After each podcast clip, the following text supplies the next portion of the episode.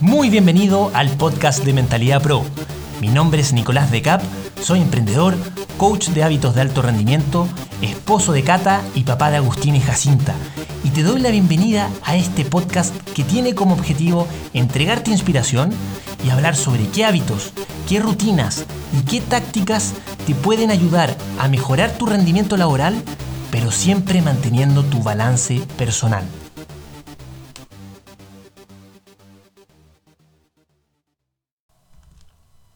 ¿Te ha pasado alguna vez que cuando depende 100% de ti lograr un objetivo y de verdad quieres lograr ese objetivo? O sea, quieres que te den ese ascenso o quieres sobrepasar esa meta de ventas, pero por alguna razón no lo logras y pierdes el impulso ¿O te ha pasado que dijiste alguna vez, oye, este es mi año, este es el año en que voy a estar en mi mejor momento físico, se vienen las calugas, señores, te inscribiste al gimnasio y de hecho pagaste obviamente el plan anual porque salía más barato y porque estabas convencido que te ibas a hacer deporte todo el año y al final terminaste yendo uno o dos meses porque estabas cansado, porque perdiste la motivación. En este episodio vamos a hablar sobre el tercer hábito de alto rendimiento que se llama aumentar la necesidad y sirve directamente para mejorar la productividad cuando tienes estos proyectos que son de largo aliento, que no vas a tener un resultado inmediato. Y te voy a dar tres claves para que empieces a ocupar ese hábito. Pero antes te voy a contar una frase que escuché y a mí se me quedó grabada y me sirvió mucho para no depender nunca de la motivación. Y la frase es, que sentir motivación no sirve de nada, porque lo que importa es generarla. Esa frase a mí me, hizo mucho sentido porque me di cuenta que yo inconscientemente y por mucho tiempo en mis objetivos dependía de alguna manera de, de, una generación espontánea de motivación. ¿Ya? No sé si se entiende.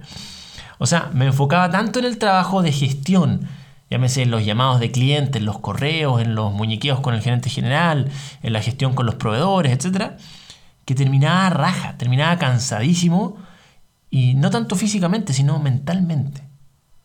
Entonces, obviamente terminaba cansado por empujar esos objetivos eh, pequeños o, de gestión, y no tenía la energía para empujar esos objetivos grandes que son los estratégicos en donde sí necesitaba cambiar cosas y necesitaba empuje, necesitaba esa motivación. Entonces, al final, laboralmente no solamente quedaba cansado, sino que frustrado, eh, porque quería avanzar más, pero, pero no, había energía para hacerlo, se me acababa el día y no, tenía el, tiempo suficiente. Entonces, al final, cuando llegaba a mi casa, las dinámicas eran yo estando cansado, yo estando frustrado. Y con ese, con ese abono es súper fácil cosechar muchas discusiones de pareja, ¿cierto? Entonces era un círculo vicioso. Y me hizo sentido que como yo necesitaba tener energía para empujar todos estos objetivos estratégicos, y no la tenía, entonces empezaba a procrastinarlos, los pateaba, los postergaba, para cuando espontáneamente tuviera más motivación. Puede que esto te esté pasando, ¿no? Puede que tengas súper claro que quieres retomar un montón de cosas, como hacer deporte, como meditar, como levantarte más temprano, y lo único que te falta es motivarte según tú. Pero eso no es cierto, porque el sentirte motivado un rato no te sirve de nada. Y eso fue lo que me hizo sentido, porque nuestra mente está diseñada con una tarea primitiva, súper clara, súper precisa, que es protegernos de lo que nos da miedo, de lo que nos incomoda o de lo que nos genera estrés.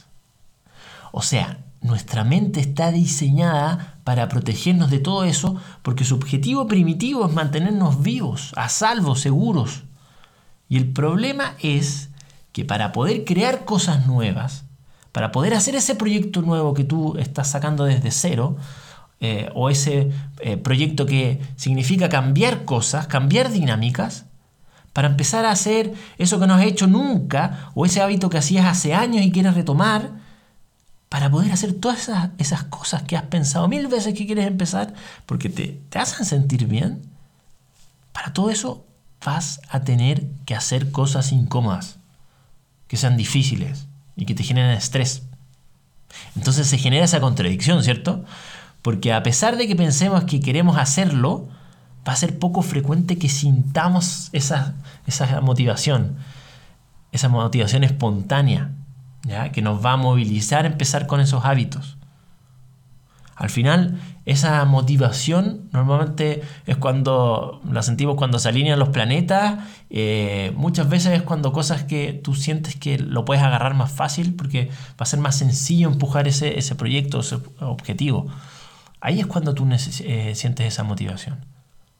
Pero no te va a servir. Ya, pero me puedes decir, oye, han habido un montón de veces en los que de repente me motivé, agarré el libro que tenía votado hace dos años y lo empecé a leer de una. O de un día para otro avancé a full en ese proyecto de la pega que quería echar a andar. Estuve todo el día dándole. O de un día para otro sentí una motivación así gigante para empezar a hacer deporte. Me inscribí al gimnasio y estuve a full. Y yo te puedo decir que sí, te creo, tienes razón. Se te generó esa motivación espontánea. Hiciste esas cosas. Pero ¿por cuánto tiempo? ¿Empezaste a leer ese, ese libro por un mes? ¿O fue un libro por un año o dos años? ¿Avanzaste ese día full en tu proyecto y después cuántos días pasaron que lo dejaste botado? Porque tenía urgencias. ¿O por cuánto tiempo seguido hiciste deporte? ¿Por qué llega este momento en que dejas de hacer las cosas? Y el gran tema de la motivación es que al final está impulsado por las emociones, por las emociones que vives, que tienes, que te pasan, por las reacciones que tienes a situaciones que te pasan en el día a día, en el trabajo, a urgencias, a discusiones. Y las emociones varían y cambian y son pasajeras. Por eso puede que la motivación te permita eventualmente partir con algo. Pero si estás aquí escuchando esto, es porque no solo quieres partir, sino que estás buscando mantenerlo consistentemente en el tiempo. Entonces por eso el sentir motivación no sirve de nada, porque la clave, lo que diferencia es generar motivación, que se ve representado en el hábito de aumentar la necesidad de hacerlo excepcional. Y ese hábito es como si estuvieras escuchando canciones que te encantan, pero cuando va pasando el tiempo, el volumen de la música va bajando hasta que queda en silencio. Y hay gente que ni se da cuenta que está en silencio. Pero hay otros que sí. Por eso el hábito se trata de ser consciente y darte cuenta que está bajando el volumen o que se quedó en silencio y volver a subir el volumen para volver a escuchar esa música. Que en este caso se representa en esa necesidad interna de sentir una especie de de, impulso tan potente que te lleva a rendir al máximo nivel.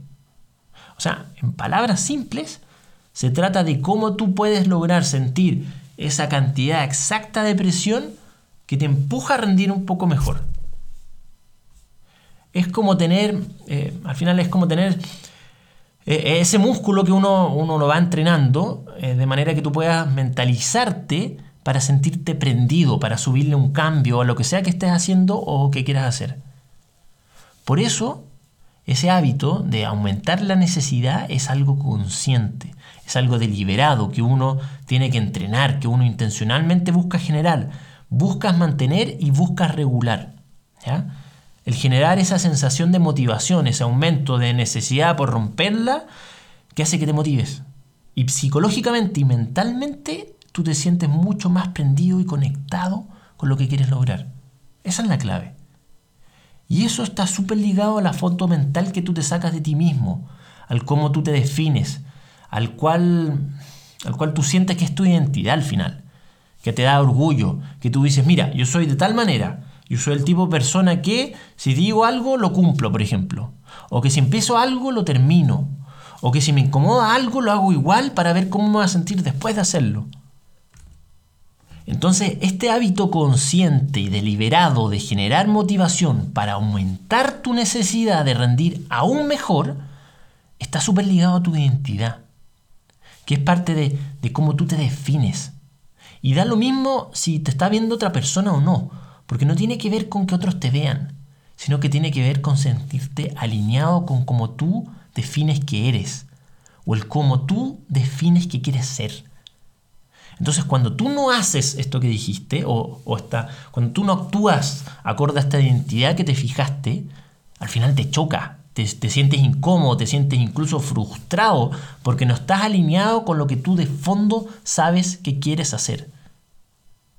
Y eso lo logras con este músculo o hábito de alto rendimiento que se llama aumentar la necesidad y que intencionalmente tienes que entrenar para lograr generar esa motivación que te prende, con la que vibras, con la que te produce ese impulso, esa necesidad eh, interna tan potente que te lleva a dar más, a subir de nivel, a subir de cambio.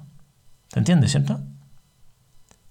Por eso te voy a contar tres claves que siempre te van a ayudar con este hábito de aumentar la necesidad. La primera clave se llama pregúntate quién te necesita en tu mejor nivel. Espero que si llegaste hasta aquí sea porque has escuchado el resto de los episodios, porque lo más seguro es que ya te hayas dado cuenta que estos seis hábitos de alto rendimiento son complementarios. Y cada uno es potente, pero el potencial está cuando los aplicas todos juntos, porque ahí es donde se produce eh, sinergia.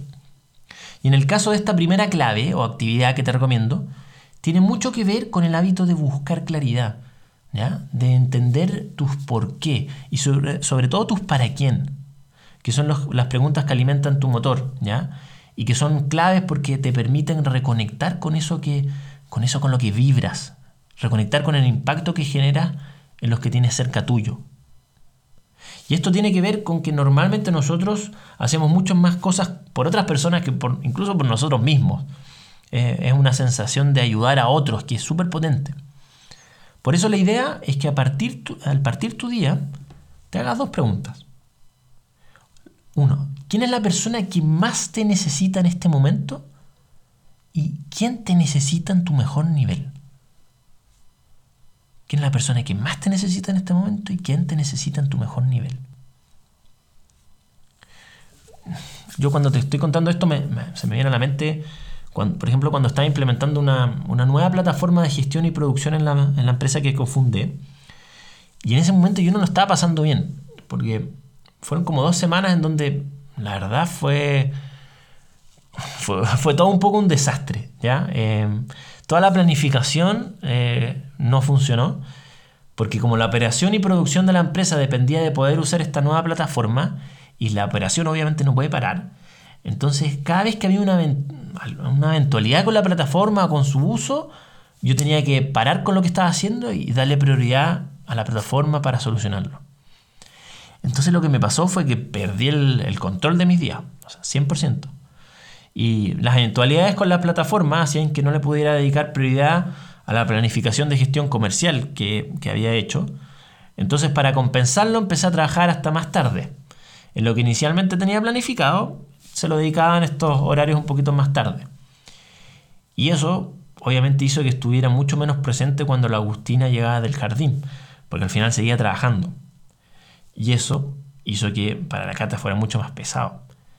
Y eso hizo que yo y la Cata nos sintiéramos mucho más frustrados y discutiéramos más seguido. Entonces fue ahí cuando me hice estas dos preguntas y me quedó súper claro que la Cata y la Agustina me necesitaban en mi mejor nivel. Entonces lo que yo estaba haciendo en mi día al final no era suficiente. Yo como necesitaba hacerlo mejor por ellas. Entonces por eso me obligué a hacerlo eh, hacerlo mejor, ajustar cosas y decidí, bueno, ¿sabes qué? Tengo que hacerlo mejor, de la manera actual no me sirve, entonces voy a cambiarlo y, lo cambié drásticamente. Entonces delegué, toda la gestión comercial por una semana, apagué el celular para que nadie me distrajera y me enfoqué únicamente en la implementación de la plataforma hasta que quedó funcionando sin ningún inconveniente. O si había un inconveniente, había un manual donde lo podían ver. Entonces, Después pude retomar y volver a trabajar solo hasta las 4 y media y estar más presente con la Agustina y la Cata. Pero al final yo necesité de ese impulso externo, que era esa necesidad de hacerlo mejor por ellas, para cambiar, para ajustar mis cosas y para hacerlo mejor. Entonces por eso te tienes que hacer tú también esa misma pregunta. ¿Quién es la persona que más te necesita a ti? Y tienes que acordarte de esto más seguido Especialmente si eres un jefe, eres líder o eres gerente y tienes un equipo a cargo. Porque es súper fácil llegar en piloto automático, conectarte a reuniones, revisar informes, pedir información y al final no preguntarte quién de tu equipo es el que necesita que seas el mejor jefe posible. Y también es fácil con tus hijos. No pensar quién es el que te necesita más como tu mejor versión de padre o de madre. Y es súper fácil porque todo el mundo estamos intentando sobrevivir, ¿cierto? Sobrevivir al día a día. Pero debe haber alguien que realmente te necesita. Y si tú no te lo preguntas, no vas a ser consciente y no te vas a conectar con esta necesidad de, de ser mejor por esa persona. Entonces por eso, si tú puedes preguntarte esto, en el segundo que empiezas a pensar en eso, vas a comenzar a conectarte y a realmente sentirlo. Y eso es lo que cambia tu perspectiva, tu energía y, la forma en la que enfrentas las cosas. Porque al final te, te conectas con, con, mucha más compasión, con mucha más empatía con, con la gente cercana. Y eso es lo que hacen las personas de alto rendimiento.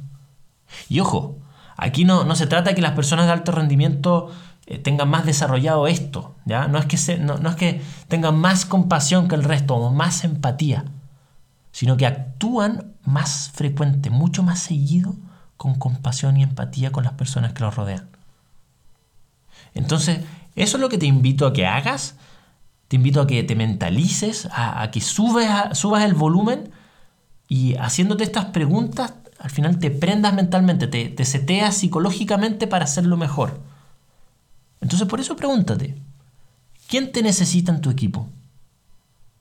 ¿Quién te necesita en tu familia? ¿Quién necesita que hagas un trabajo tremendo? ¿O quién necesita que, que logres ese ascenso? ¿Quién necesita que cierres ese negocio? O si no estás bien de salud, ¿quién necesita verte recuperado? si estás con estrés o estás con ansiedad? ¿Quién necesita verte vibrando? ¿Y por qué es importante para ti hacerlo ahora? Esto es súper importante, son preguntas clave. Sirve que lo anotes, sirve que las tengas pegados en alguna parte, cosa que los mires. O lo otro es que utilices los, activadores de energía que te conté en el, episodio pasado para que te hagas estas preguntas. ¿ya? Yo el que siempre recomiendo es el activador del asiento. O sea, cuando tu trasero siente el asiento, tu mente se hace estas preguntas. Entonces, en resumen, es clave que te hagas estas preguntas porque esta forma de pensar es la que está correlacionada con el alto rendimiento. La segunda clave o actividad que te recomiendo que hagas es que le subas el volumen a tu por qué. Muchas veces cuando uno quiere lograr un objetivo, lo que se recomienda es que tengas algún accountability partner, alguien que te haga responsable de las cosas que dijiste que querías hacer. O sea, si dijiste, oye, quiero hacer deporte tres veces a la semana, que te pregunte, oye, ¿cómo vas con eso? ¿Lo hiciste o no? Entonces, de alguna manera estás expuesto. Es como que tienes una pieza oscura llena de, de sueños y lo que haces es abrir la puerta y apuntarla con la pieza con una linterna, cosa que sea visible eso que tienes acá escondido. ¿ya? Y esto, esto lo menciono porque en el estudio de alto rendimiento se determinó que las personas con un bajo desempeño, un desempeño normal, su círculo cercano inmediato no tenía idea qué es lo que quería lograr, ni menos por qué. En cambio, cuando hablabas con gente de alto rendimiento, no había mucha duda sobre qué estaban a punto de hacer y menos por qué. Eso se sabía. Entonces es súper potente porque cuando el resto, tu círculo inmediato, sabe el qué y además sabe el por qué, no solo te pueden ayudar con el cómo, sino que además se empiezan a sentir alineados. Y ahí es cuando empiezas a agrupar y atraer a otros por, por este fin común. Entonces por eso la invitación es a que digas súper claro qué es lo que quieres hacer y por qué lo quieres hacer. Y acá súper claro me refiero no solo lo pienses, sino que dilo. Y de hecho, ojalá escríbelo en un papel, cosa que tú verbalices qué es lo que quieres hacer y por qué. Y cuando lo hayas hecho, comunícaselo al resto. ¿Ya? No quiero que tengas esos sueños en esa pieza escondida sin luz.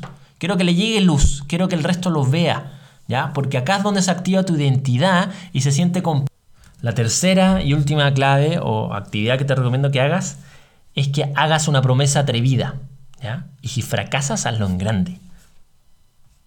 Esta semana hice una encuesta en LinkedIn la pregunta era, cuando de verdad querías lograr un objetivo y dependías 100% de ti, pero al final no lo hiciste, ¿cuál fue la principal razón para no hacerlo?